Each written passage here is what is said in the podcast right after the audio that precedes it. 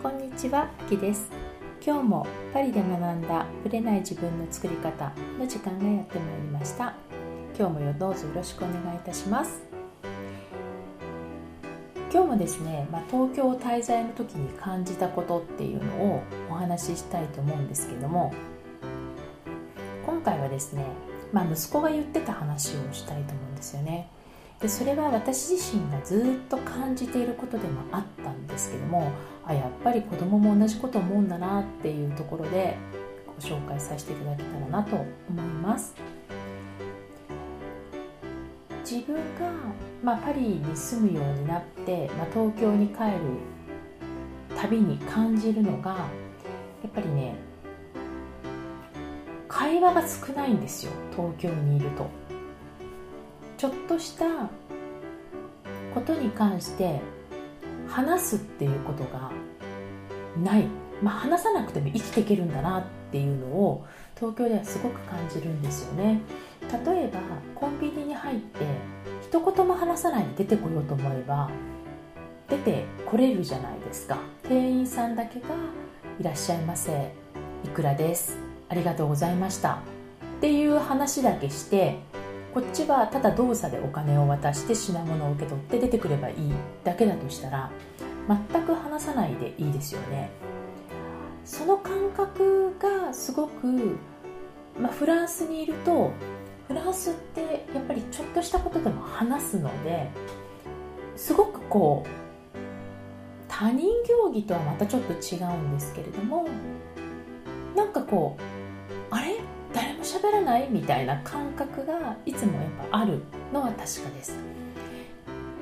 非常にそれが顕著に出るのがやっぱりね電車に乗ってるとか、まあ、駅にいる時、まあ、道を歩いてる時でもいいんですけどもぶつかっても絶対何も言わない方が多いんですよ、まあ、絶対って言葉は使っちゃいけないですね。基本「あすみません」っていう方が本当に少ないんですね。ちがぶつかったかっていうのって東京にいると四方八方から人が来るのでもうどっちのせいのレベルではないと思うんですよ。こっちから人が来ると思ってないのに来ちゃったっていう場合、まあ、出会い頭でぶつかってしまったり肘が当たってしまうってことは結構日常茶飯事でその時にどっちからがぶつかってきたかっていうもうレベルじゃないくらい同タイミングなのでどっちが一言言っても私はいいと思うんだけれども絶対言わないんですよね。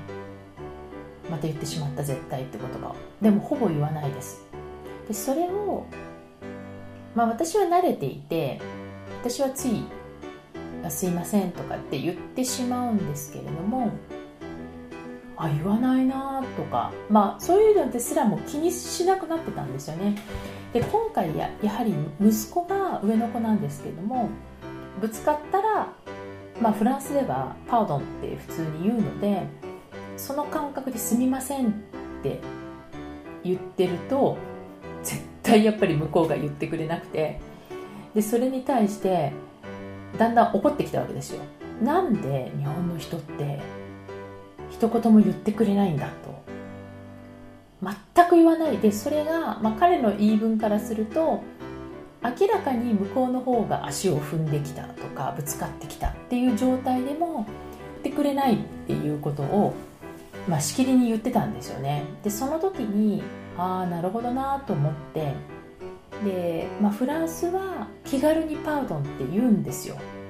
だけど何か交通事故とか自分のそのサービスの悪さとかこう自分の、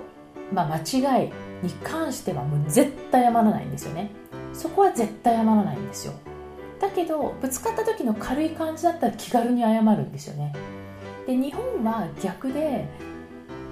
そういうのは謝らないんだけれども何か悪いことした時にはやっぱりごめんなさいって言うんですよね。この違いは何なんでしょうねってずっとこの1ヶ月考えてたんですよね。方や気軽にパードンっていうのに絶対自分のことは悪くないって謝らない人たちとちょっとしたことは謝らないのになんかやっぱりこう仕事とか何か間違ったなと思ったら必ずごめんなさいという人たち。これは相入れない何かがあるのかなと思いながら聞いていてだから東京にいる時はむしろ、まあ、そこの辺はあんまり期待しないでかといってフランスにいたらやっぱりパードンぐらいは言ってもいいけど何か間違いがもしあった時でも自分が悪いと言ってしまったらもうある意味そこは負けになってしまうのでそこは強く言わなきゃいけないっていうこの文化的なものを使い分けなきゃいけないんだなっていうのを、まあ、今回の1ヶ月の間にまた感じました。ということでまた、まあ、来週までネタがあるか分かりませんけれどもこんな感じで、まあ、ちょっと文化比較をやってみました。それでは本編スタートです。はい。今回もですね、まあ、ちょっとした友人との会話から、まあ、感じたことをお話ししたいんですけれどもやはり、まあ、友人とランチをした時に、まあ、私がこうコーチングのセッションをしているっていうことで、まあ、どんな風にセッションしているのかやっぱ興味があるわけですよね。だからまあいろいろもちろんその個人情報に触れない範囲でこういうことをなんだよっていう話をいろいろしてたんですけどもその中で出てきた話として、まあ、変化が早い人と変化が、まあ、なかなか早く出てこない人では何が違うのかっていうところが出てきたんですよね。その質問に答えるために、まあ、ちょっと自分が話したことをここでもシェアさせていただきたいなと思いました。でやっぱり、まあ、セッションをやっていて、まあ、セッションするタイミングで、まあ、スタート時点で何を考えてるかっていうことなんですけれどもやはりですね私の場合はマインドっていうところを進めているので別にこの分野って決まってるわけではないし人によって全く違う分野であることは大前提なんですけどもやはりどちらにしてもやっぱこういう考え方を持ってるか持ってないかで全く違ってくると思うんですよね。でそれはですねやっぱり自分が自分の人生に対してプロジェクトリーダーなんだっていう認識をどれだけ持ってるかってことなんですよ。自分が自分の人生のプロジェクトリーダーであるっていう認識を持っている人と持っていない人では実は全く違ってくるかなと思います。でやっぱり皆さんは皆さんの人生の、まあ、あるいはその未来のプロジェクトに対するそのプロジェクト推進者であり、まあ、リーダーなんですよね。で例えば周りのお友達とか、まあ、私も含めて、コーチっていう立場も含めてそのあなたというリーダーを助ける参謀というんですかねサポーターなんですよつまり私は皆さんのプロジェクトのリーダーにはなれないんですね絶対に。リーダーにはなれないしリーダーにもならないし。やっぱり皆さん自分自身の人生のプロジェクトの推進者でありリーダーであるわけだから。私がその人のプロジェクトの推進者になるはずがないんですよね。でもやはりそこに主体性を持って私がリーダーなんだって自分の人生のプロジェクトのリーダーなんだって思える人とどっかでまあ私に頼めば安心。これはまあコーチングだけじゃなくてコンサルティングも全部含まれてくると思うんですけれども、まあ、この人と一緒にやれば大丈夫。この人を頼れば大丈夫。っていう形でプロジェクトに参加する方も実はいないわけではないんですよね。でやっぱり私からの答えを待っているとかそういう方も実は全くゼロではありません。でその私からのアドバイスっていうのは全然答えではなくてどう判断するかそれをどう調理するかっていうのは全部そのリーダーが決められるんですよね。でリーダーが問われているってことなんですよね。ですのでその感覚をやっぱりやっぱ自分自身がプロジェクトリーダーなんだっていう意識を持つ、まあ、これ覚悟を持つってことなんですけどそれをしている人とそうでない人では根本的に変わってきてしまうと思います、まあ、その反対例になるかもしれないんですけどももう一つ重要なことがあってそれはやっぱ素直であるってことなんですよね。で今までやっぱりうまくいかなかったからまあ、例えばコーチングだったらコーチングっていう形で私の力を借りたいと思って来てくださってるわけじゃないですか。で今までのやり方がうまくいってたら私のこれ一緒にやっていく必要はなかったり、まあまた違うステージに行きたいと思ってる場合もあると思うんですけどもうまく今までの現状を打破するために、まあ、新しいやり方をやってみようと思ってるわけじゃないですか。でそれを今までと同じパターンとかいいように解釈でして独りよがりにやってしまう。人も実はいてこれが悲しいことに残念な結果になっていくんですよ。でやっぱり自分のプロジェクトだとか私がリーダーだっていう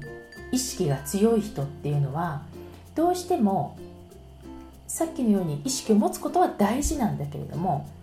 自分がやんなくっちゃとか自分のオリジナルの方法でいかなくっちゃっていうところで意固地になる人も実はいるんですよ。でもそこに素直さっていうものがないと新しい形って取り入れることがなかなかできないんですよね。ですのでプロジェクトリーダーってだっていう意識を持ちながら新しい風っていうんですかね新しい方法をきちんと素直に受け入れるというまあバランス感覚と言ってもいいんですかね。その2つを両方持っているっていうことが実は変化が早い人とそうじゃない人を分けるのではないかなと思います。この辺はまあ実際にコーチングをやってらっしゃる方とかコーチを実際に自分でつけて変化をした人なら感覚的にお分かりいただけるポイントかなと思います。是非何かをやってみたいと思った時にそういう自分がプロジェクトリーダーなんだっていう主体性と同時にそれがすでにうまくいってる人とかそういう視点を持ってる人の意見を素直に取り入れることっていうことをぜひ意識していただけたらなと思います。それではまた来週お会いしましょう。ありがとうございました。